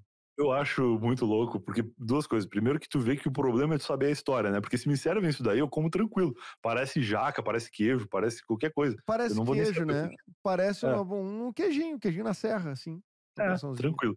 Agora tu me conta essa história e aí eu já fico meio assim, de ah, mas muito ruim. Mas, por outro lado, eu também respeito a história de quem desenvolveu essa receita, né? Porque tu imagina quanta gente não se ferrou até descobrir que era dois meses. Tipo, o cara que botou, botou cinco dias e falou, não, não, no quinto dia já dá. E aí ele foi indo dia por dia tá até chegando dois meses. É muito não, ele, ele, e ele deixou cinco dias porque ele viu um outro cara morrer porque comeu no dia. Exato, exato. não, isso é o tempo, falou, é o tempo. Exato. Cinco dias. O chegou lá e falou, não, dez dias vai dar. E aí meio é. que a família dedicou gerações a isso, assim, até chegar o cara que comeu depois de dois meses tá aí até hoje. Então aí é um tá próximo... bom. É, Exatamente. Não, não precisa. Mas e... o tubarão em si acho tranquilo. Eu já comi jacaré bastante, é muito bom. Nunca comi jacaré. É, impre... é, é, é impressionante tu já ter comido várias vezes, né? Eu não sei nem onde serve ah, jacaré. Não, várias não, mas tipo, já comi umas três vezes já. Tipo, eu comi a primeira vez ah, num é evento vários. do ENI. ENI, aquele canal de TV, tinha um programa que eles estavam lançando. Cara, se pá, era o Largados e Pelados, eu acho. Era um programa assim. E eles me chamaram pro evento de lançamento desse bagulho. E aí tinha um jantar. E aí no jantar é meio que coisas típicas dos programas do, do canal. E aí tinha jacaré. E aí eu comi, achei bom. Aí passou um tempo, eu fui no restaurante japonês que tinha também. E aí eu falei, pô, já comi, achei gostoso, vou comer de novo. E aí comi de novo, era bom também. E aí comi mais umas vezes depois. Mas tudo aqui em São Paulo, acho que não é tão... bem. O pessoal faz bem o jacaré, né? Eu já vi num evento uh, o negócio de jacaré, mas não, não, não, encarei. Qual é que é o nosso último uh, desafio aí? O cui. Bah, esse é sensacional. O, o cui é uma palavra em espanhol para prear. Tá? Normalmente o cuy é assado e servido tudo, inclusive a cabeça. Ele, é, ele não é nem aberto, ele é assado como ele tá. tá. Porque, embora não haja muita carne nos ossos, com certeza é um prato que ele vale a pena experimentar, mas os, os peruanos eles dizem, ele é no Peru, né? O, no, os peruanos dizem que ele já é ele já é temperado. Isso eu tenho até experiência de um amigo meu que foi uh, lá no Peru. Ele já é, é temperado pelo que ele se alimenta, de, de folhas oh. e tudo mais, né? E tal. Então ele já seria temperado. E aí, esse meu amigo foi comer cui, né? E não é cui de curioso, não é aquela né, trocadilho, é mesmo, é cui é o nome, tá? É, e ele disse que assim, tá, primeiro, olha a imagem, né? A imagem é tipo é meio é um não, bicho é inteiro, né? Assado, ele colocado pra assar assim. Cortado no meio, né? Cortado no meio, pelo menos. Hum. Ele não é nesse formato aí. Não, é, devem ter aberto ele, enfim, né? Um pouquinho assim, pra para ele ficar mais flat, né? Mas o Sim. esse meu amigo ele disse que ele foi num restaurante na, em Lima, no Peru, que o que na porta do restaurante tinha um cui, né? Empalhado é. com com cardápio na mão. E, cara, é o, é o mau gosto estampado, né? Aqui em São é. Paulo tem a casa do porco, que é exatamente isso. Que é um porcão um segurando o cardápio. É. Só que não é um porco empalhado, é um, é um, boneco de um porco, assim. Mas a casa do porco é, é, é literalmente o templo do, dos carnívoros, assim. E tu comeria um cui. Não, não comeria um cui. Até porque nessa foto tu já sente que é um troço meio esquisito, né? Tu vê o é olho dele. Tá fria, tá né? É uma, tu vê o olho do bicho, tu vê a ah, cabeça, tu vê tudo ali, né? Disfarce, se esse, lado, né? se esse lado tá feio, imagina o outro. Quando virar ao avesso ali. Imagina quando tu vira, exatamente. Tu vira por dentro, deve ser terrível. Mas não, não comeria cuy, cara. E, e, eu fiquei surpreso de ser o último, porque eu tinha certeza que vocês iam trazer um balute aqui. O que é um balute? Não sabe o que é um balute? Então eu vou pedir pra produção aí colocar. Escreve exatamente Nicolas, balute. Balu, balute ou balute? LU termina no T, T mudo no final. Ah, que esse, para mim, é o prato mais horripilante da história do, do mundo. A live É, gravada. Aí, tá aí. E aí tu nos explica o que que é o... Balute. Isso é o, isso é o balute? Isso é um balute. O balute, ele é um ovo Ah, de cara, galinha. Não pode ser. Não pode que ser, já foi fecundado. que é. É um ovo que tu, tu não. Porque o ovo da galinha, tu tira ele do ninho rápido, né? A galinha soltou, tu já pega e vamos embora, vamos comer esse ovo cozido. Agora aí, tu deixa a galinha dar uma chocada por um tempo. E aí, depois de um tempo que ela já tá ali chocando, tu vai lá e pega. E aí tu cozinha. E tu comeu já balute? Não, nunca comi, nem jamais comeria. Nem vou eu jamais. Isso é muito sei que é pior um que o olho de cabra lá do, no limite, né? Eu acho muito pior. Porque isso aí é um, é um troço meio assim, meio exótico. Acho que é da Indonésia, algum lugar assim. E. É coisa de milionário. Milionário adora umas excentri- excentricidade aí. eu É. Porque aí tu vê que tu tem que ter um cuidado, né? Não é só tu meter pra dentro. Tu tem que tirar o bico ali, senão tu te prejudica. Tu tem que tirar. é, e é meio que catar de colher ali, entendeu? E isso aí é um troço meio ruim. Eu não sou, não sou a favor. Se tu não tiver, senão tu te prejudica, é muito bom. Brian Riso, grandes embates culinários. É, assim, sem, sem a gente se alongar, porque tem muitos deles aqui, eu também não quero é, né, ah, ah, te, te onerar demais aqui. E nem, Não, eu tô aqui tranquilo, mas vamos pros embates que eu acho que eu vou me divertir nisso. Fico muito feliz por Grandes embates culinários, já, para discuti- já discutimos muito, né? Tem dois aqui que são os dois primeiros, acho que a gente já discutiu muito. Um lasanha com arroz ou sem, é, é, a gente já discutiu bastante, inclusive em outro episódio. Qual é o teu Já. veredito? É, eu não me lembro, é a, é a lasanha é com arroz, né? O teu veredito.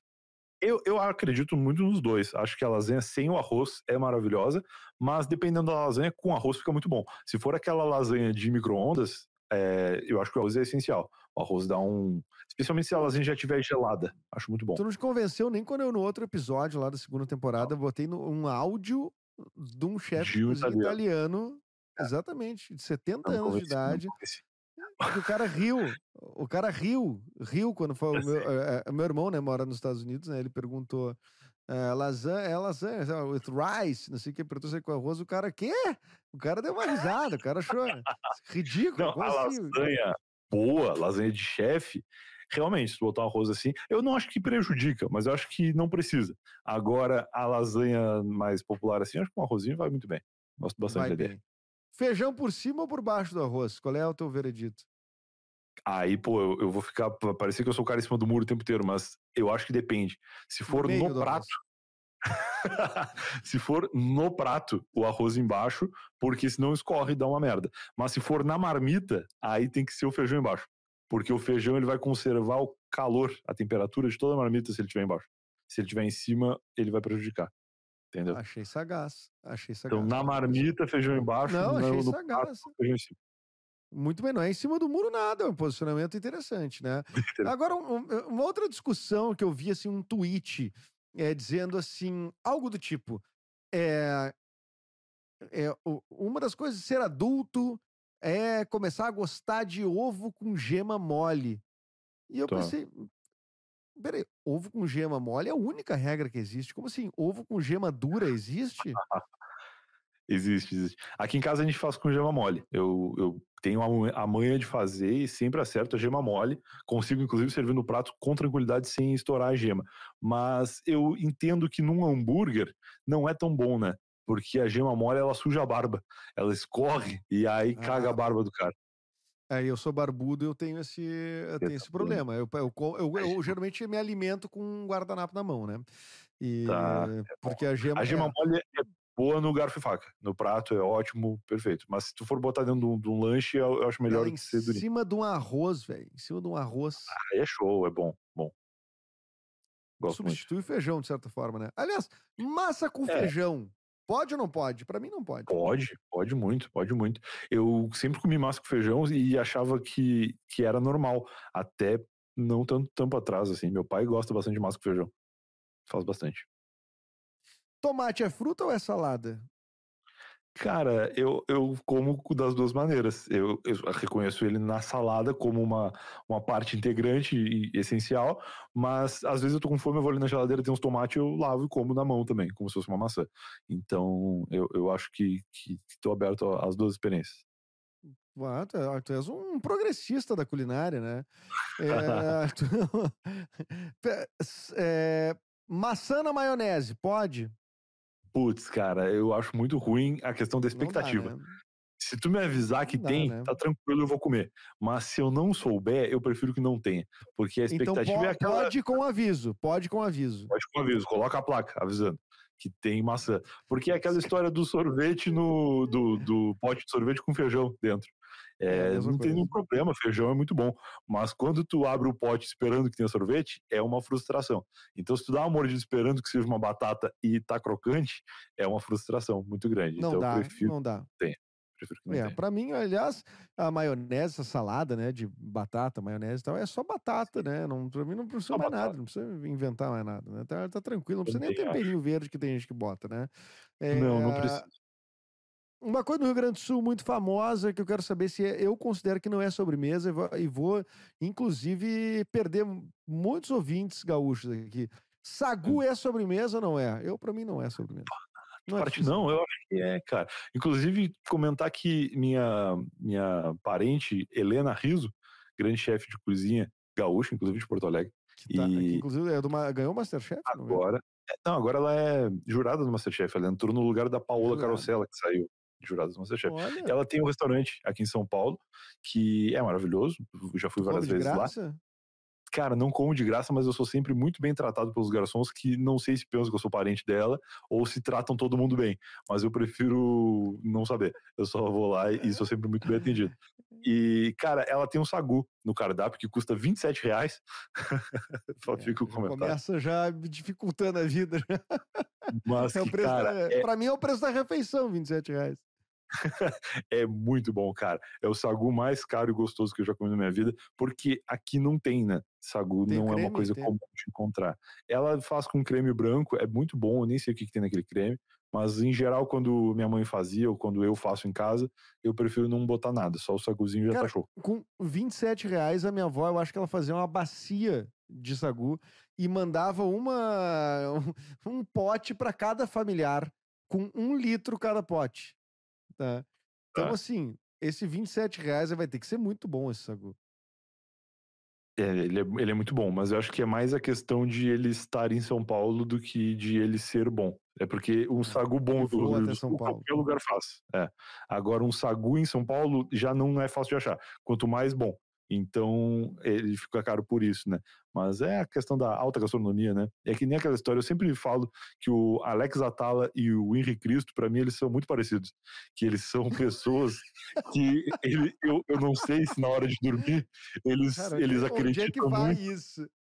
É que vai? Cara, Alex Atala e Henry Cristo, na hora de dormir, será que eles acreditam muito que eles são os caras que eles passam o dia dizendo que são? Ou será que eles dão uma risada e falam, bah, esses trouxas acreditaram em mim?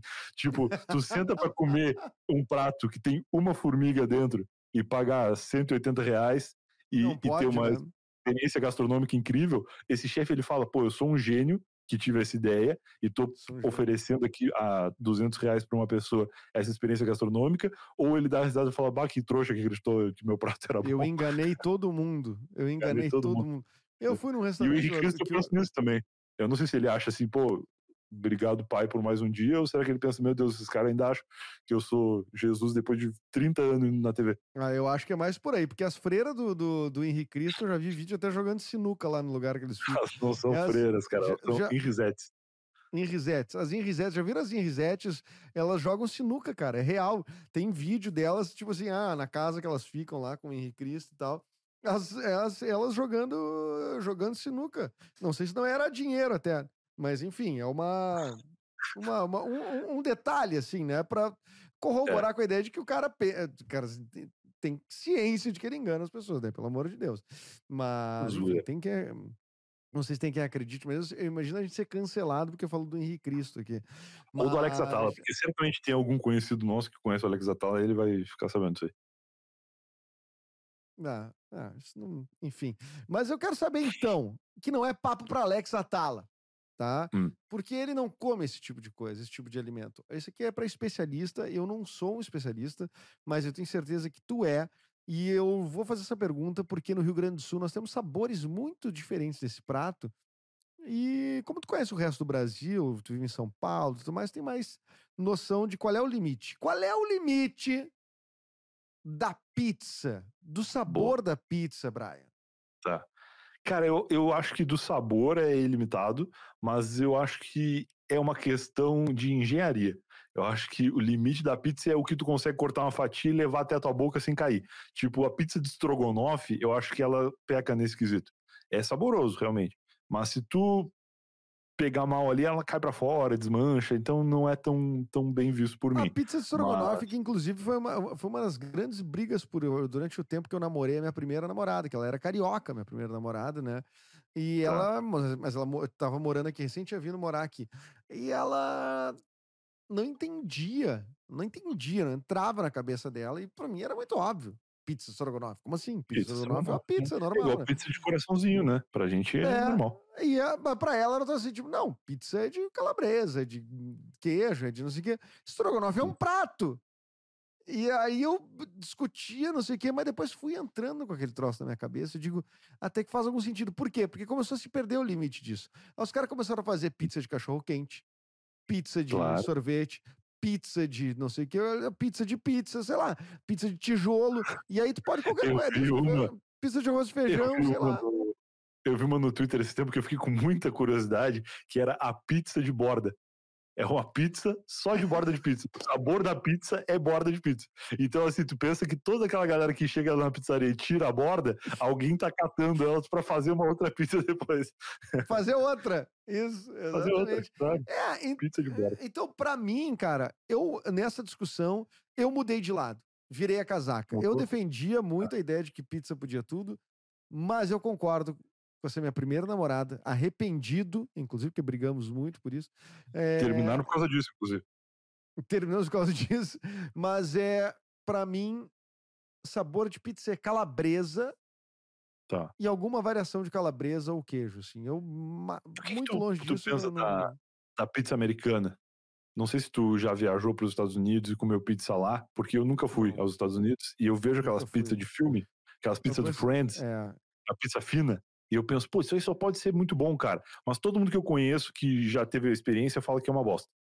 Então, pizza da Tartaruga Ninja, né? Pizza da Tartaruga Ninja. E é que a Tartaruga Ninja é Pizza Hut, né? Pizza Hut tem aqui. E, e, meio que não é nada demais. Não, não sei se a Pizza Hut é diferente. Eu, eu, comi, mas eu comi na Europa, cara, na, na ilha de Malta. É, eu sempre falo ah. isso com a sobrancelha meio levantada, porque pouca gente foi a Malta. Pô, mas cara, foi trabalho, né? Malta, é, exatamente. Não, mas eu fui para trabalho, né? Então, na Ilha de Malta tinha isso. Aliás, a gente comia muito isso porque era um dos rangos mais baratos, né? Eles faziam uma pizza ah. gigantesca, do tamanho que eu nunca vi. Uma pizza assim de, sei lá, um metro de, de, de diâmetro, e ah. cortavam umas fatias zona e vendiam com um refrigerante a dois euros, uma coisa do tipo. Então, Sim. eu comia direto isso. E ela era bem fininha. Ela era boa, mas é assim, é uma pizza com pouco, pouco molho, por exemplo, né? Entendi, entendi. Eu até gosto. Não tem tanto queijo. Também me satisfaz. Mas também não tem aquele recheio. Ah, é duas, é uma, uma, é, é uma calabresa morando num loteamento aqui, outra calabresa morando num loteamento lá, lá adiante, né? Elas moram num, é, também se conhecem, né? É, então, assim, é mais ou menos uma por aí uma pizza bem americana, porque eu tenho esse negócio, eu vejo uns filmes, umas séries, eu fico com vontade de comer as coisas. E aí eu, eu tava vendo uma pizza de almôndega. E eu pensei, pô, isso aí deve ser bom. E aí fui procurar e achei. Aqui em São Paulo. E é bom, cara. Realmente muito bom. Eles, assim como o coração de galinha, tomam é incrível, cuidado né? de cortar no meio. É, tomam cuidado de cortar no meio para não rolar, porque senão ela rola para fora. Mas cortou no meio ali, colou em cima, perfeito, cara. Muito saboroso, vale a pena. É. Mas pizza de cachorro quente não pode, né? Vamos combinar. Depende da maneira que tu monta. Acho que se for a salsichinha picadinha fininha ali, acho que não tem problema. Pô, mas não. tu também, né? Tu me disse que tu comeria até aquele troço que é um é, cachorro quente no pote, aquele que tu.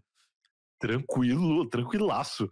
Cachorro quente no pote, eu peço que a produção coloque a imagem, inclusive, aí, se for possível. Ah, porque ah, o cachorro quente no pote. Muito famoso, que nojo, né? Que nojo isso que o. Não, o Brian, Tu tem que, Ficou eh, tu tem que levar isso pra, pra tua terapia, pra alguma coisa, porque, cara, não é possível. Cara, ficou muito famoso o temaki no copo, né? Que é um copo com. que é o temaki sem alga. No lugar da alga, tu temaki no coloca um copo. Esse copo. É. Copo descartável. o, Nicolas, vai botar aqui agora é uma foto até um pouco apetitosa. É isso aí, essa foto aí dá pra ver ele inteiro. Do que, que ele é composto. Desculpa, Brian, é só porque eu tô apontando aqui, porque o Tá Nicolas bom, tá do tá meu bom. lado aqui na É produtora. o copo transparente, né? Faz ali pra ficar bonito pra, pra quem vê de fora. Assim, Olha, tá aí o, o nosso é, cachorro quente no copo. Ah, eu Olha que comeria horror tranquilamente, isso, não tem pão. Não tem Imagina uma pão, é colher ali, ó, fechou, cara. Ah, eu comi esses três aí, quatro que estão aparecendo na tela. O que, eu que é no meio ali? É purê? eu- ah, no meio é purê, sem dúvida, mas embaixo aí eu tô achando que é pão, hein? O que, que é aquilo ali? É cheddar, talvez? Ou é um, ou, ou é um purê que tá meio Essa molhado imagem de, tá de alguma tão coisa? baixa qualidade que eu acho que é um pão amassado, mas não deve ser. Deve ser É. um cheddar. isso. Não, e assim, ó, mas eu- a única coisa que eu vou, eu vou tratar como positiva é que essa salsicha é a salsicha laranjinha, aquela que é boa, né? De boa boa, qualidade, boa. né? É melhor. Mas aí no sul não é comum esse purê no meio, né? Nem um pouco. Nunca, É, eu nunca já olho isso aí e acho normal já, porque aqui sempre tem purê no cachorro quente. Não, tanto eu te Mas- perguntei porque eu achava que era maionese, uma coisa assim, porque eu nem, nem, nem imaginei o purê, porque tem a batata palha ali, então batata com batata não precisa, né?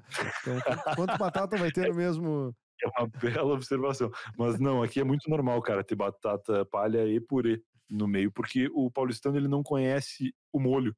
Ele bota salsicha e ele bota purê pra juntar no pão. Não sei porquê. Mas que loucura, né? Ah, pô, cara, até tinha uma coisa aí em São Paulo que eu comi uma vez, que eu até não. não a, a me disseram, não tenho certeza, que isso é mais da cultura mineira, talvez, mas eu tô. Mas assim, tô, tô bem ah, chutando aqui. Que é Hum. o tal do milho no prato. É, Já comeu normal. é. milho no prato, que os- é normal aí, né? Cara- Geralmente tem na porta da balada, assim. É um troço. Isso, eu achei uma delícia aquilo, cara. Eu adoro É. milho Não e eu achei que aquilo era incrível. Porque assim, os caras pegam uma espiga de milho e te. e, e tiram inteiros os grãos ali, né? E larga uma Sim. manteiga em cima e te bota no pratinho. Cara, isso aí tu bêbado é um espetáculo. Ó, estamos na tela agora com o nosso. É, esse é um produção. vídeo. A produção botou um vídeo do cachorro-quente? É o cachorro-quente Sim, no sim, sim. prato. Do prato, não, no copo. É o cara fazendo. E ele meteu o pão ali, era pão mesmo, né? Era pão, né? Ele meteu, mas é, é, é uma camadinha de pão meio. Ah, É sim, só pra ofender, né? É só, Só pra pra, pra, pra- pra quando alguém chegar e falar assim, pô, por que tu não botou pão? Ele falou, não, tá aqui, ó. O pão tá aqui Tá aqui, embaixo. tá aqui, ó. É, pra tu ver como é, né? Exatamente. E aí depois vai indo salsichinha cortadinha. É, o lance ele tenta decorar uma coisa que não tem solução, né? Vamos combinar. Mas claro que é bom, não tem como ser ruim. Ó, o purê. Esse purê. Não, o purê tá bonito. Ah, tô, tô ficando com fome Confesso de ver isso aí. cara. Tá ficando com fome. Bueno. Não, nem precisamos ver inteiro aqui. E, Pois meu, brigadão pela tua disponibilidade. Tu é um cara sensacional. Divulga aí de novo teu trampo. E. Valeu. Enfim, sabe, sabe como fazer, obrigado. né? Obrigado, cara. Bom, eu já falei de coisas no começo, que falei do Eu Tava Lá e tal. Eu quero falar um negócio diferente agora no final, que tem a ver, ah, inclusive, com o que a gente tá falando. Estreou hoje, no dia que a gente tá gravando, um canal do Espoleto, que se chama Bonaceira Brasil, onde eu sou o diretor. Eu tô dirigindo esse Uau. canal aí desde outubro do ano passado. Roteiros escritos por Rodrigo Cosma, um cara que eu sei que tu conhece também, um talentosíssimo gaúcho. Caramba, e, velho. e que tá Trabalhou comigo nessa empreitada aí É. produzindo o canal do Espoleto, que se chama Bonaceira Brasil, e tem um vídeo no ar nesse momento, que foi com o Igor Guimarães, um talentosíssimo Cara, o cozinheiro Igor e Guimarães, eu, Cosma, no mesmo, na mesma. Igor Guimarães e Cosma consegui reunir esses grandes ídolos E da uma marca, e uma marca grande aceitar ainda. É, Espoleto aceitou. E tá muito é um bom, gênio. cara. Vou, tu é vou recomendar que tu veja esse vídeo aí. A gente já, Por já tá com vários vídeos gravados e que vão indo ao ar aos poucos agora. Mas é, Tem- pô, tem no ar algum? Tem no ar algum? Peraí. Tem, Tem um no ar tem com o Igor Guimarães, que é o Guimarães macarrão tá com ar, tá. da estação do Espoleto. Recomendo você ver. E logo em breve aí terei o meu canal também no YouTube com gastronomia menos é, popular quanto as coisas que a gente vai fazer no canal do Espoleto. Vai rolar o temaki de leite ninho, que a gente não falou aqui, mas eu já comi também no Instagram. Meu temaki de salmão com Meu leite. Deus. Temaki de salmão com leite ninho. É uma coisa que Já eu comi no comeu? Instagram, mas Já comi, comi no Instagram, meio que se perde, né? No Instagram. no é Instagram, falo. mas o resta- Instagram é um restaurante. Comi no Instagram. Eu comi, postei lá no Instagram e parece que se perde com o tempo, assim. Então o YouTube eu acho que vai ser bacana para esse projeto. E vou voltar com o, o, o, a- o meu momento junto ali do Pastel Burger. Vou enfrentar ele de novo. Meio que como um lutador, sabe? Que apanhou, tipo, que enfrentou o, o adversário, Sim. apanhou e aí marca uma revanche. Vai ter a minha revanche com o Pastel Burger. e vez eu É, vou jornada fazer. do herói, né? Tu vai ter um, vai- tu tem que tu tem que terminar né, bem isso aí, né, cara? que é o que eu, se eu puder deixar uma mensagem final, assim, acho que é meio isso, assim, pensa agora num negócio aí que tu já comeu e que tu não gostou, não precisa ser uma coisa estranha, precisa ser uma coisa normal que tu comeu e não gostou, e eu convido você a comer de novo, cara, porque às vezes a gente não gosta do negócio e a gente passa um tempo e prova de novo e se apaixona, porque isso acontece na vida da gente muitas vezes. Isso é uma indireta pra eu provar azeitona de novo, talvez? Come azeitona, bom, cara. Eu passei anos sem poder sentir cheiro de churros, porque quando eu era criança eu comi muito churros, eu comi uns quatro, acho, e aí eu fiquei enjoado. Depois, assim, de- depois dos nove cacetinhos, vinha quatro churrinhos ali. quatro churros, e aí passei muito mal e tal. E aí, bem recentemente, eu fui pedir burrito de um restaurante italiano, um restaurante italiano, um restaurante mexicano, aqui próximo de casa. E aí o mexicano vendia churros, e o churros mexicano, ele é muito parecido com o nosso, exceto pelo fato de que o doce de leite vem fora dele. Ele é aquele churros do Chaves, sabe? Churros do, da Dona Florinda, que é o churros magrinho, fritinho, e tu pega e molha ele no, no doce de leite. E aí eu comi aquilo, achei gostoso, Espetáculo. e depois eu experimentei de novo o nosso churros com o doce de leite dentro e já achei bom também. Então, enfrente seus, seus traumas culinários. Seus traumas, seus medos culinários. Pode virar uma comida favorita do futuro aí, cara. Daqui a pouco tu tá comendo todos os churros que tu não comeu durante anos por puro preconceito. Maravilha. Brian Riso, muito obrigado, cara. Uma boa noite pra ti, que a gente tá gravando de noite, né? Mas, pô, brigadão pela tua presença aí, meu velho. Volte sempre.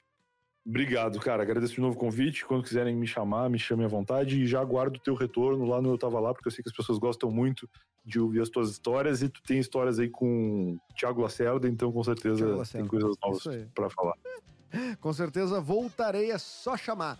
Bom, quem assistiu até aqui, muito obrigado pela sua audiência. Lembre de se inscrever no canal. Agora a gente tá no YouTube também, né? Tem ah, no Spotify, tem, vem, assine a plataforma preferida.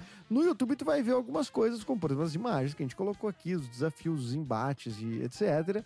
Ah, no Spotify tu pode ouvir também que a gente tenta mais ou menos digerir a informação ali que é só visual para que todo mundo fique a par. Brian Rizzo é um convidado de outras temporadas, né? Segunda e primeira temporada. Então vá lá e escute também os outros papos com ele, que são lá de 2019, 2020 e tal. Depois de um ano parado, a gente está de volta aqui com o Projeto Mendas. E episódios temáticos, episódios hum, direcionados para assuntos específicos. Não necessariamente apenas para o convidado, mas eu vou trazer pessoas que cada uma sabe o que está falando sobre o tema. Na produção da Papier Digital, na produção de vídeo da Pardal Filmes, ah, nosso produtor aqui de pautas e diretor do programa Luan Santos e o nosso coordenador técnico responsável pela live, Nicolas Esquírio. Se eu esqueci de alguém, deve ser os patrocinadores. Ah, que não tem patrocinador, né? Tudo bem, acontece. Obrigado, próximo episódio em breve. Assine aí. Até mais. Tchau, tchau.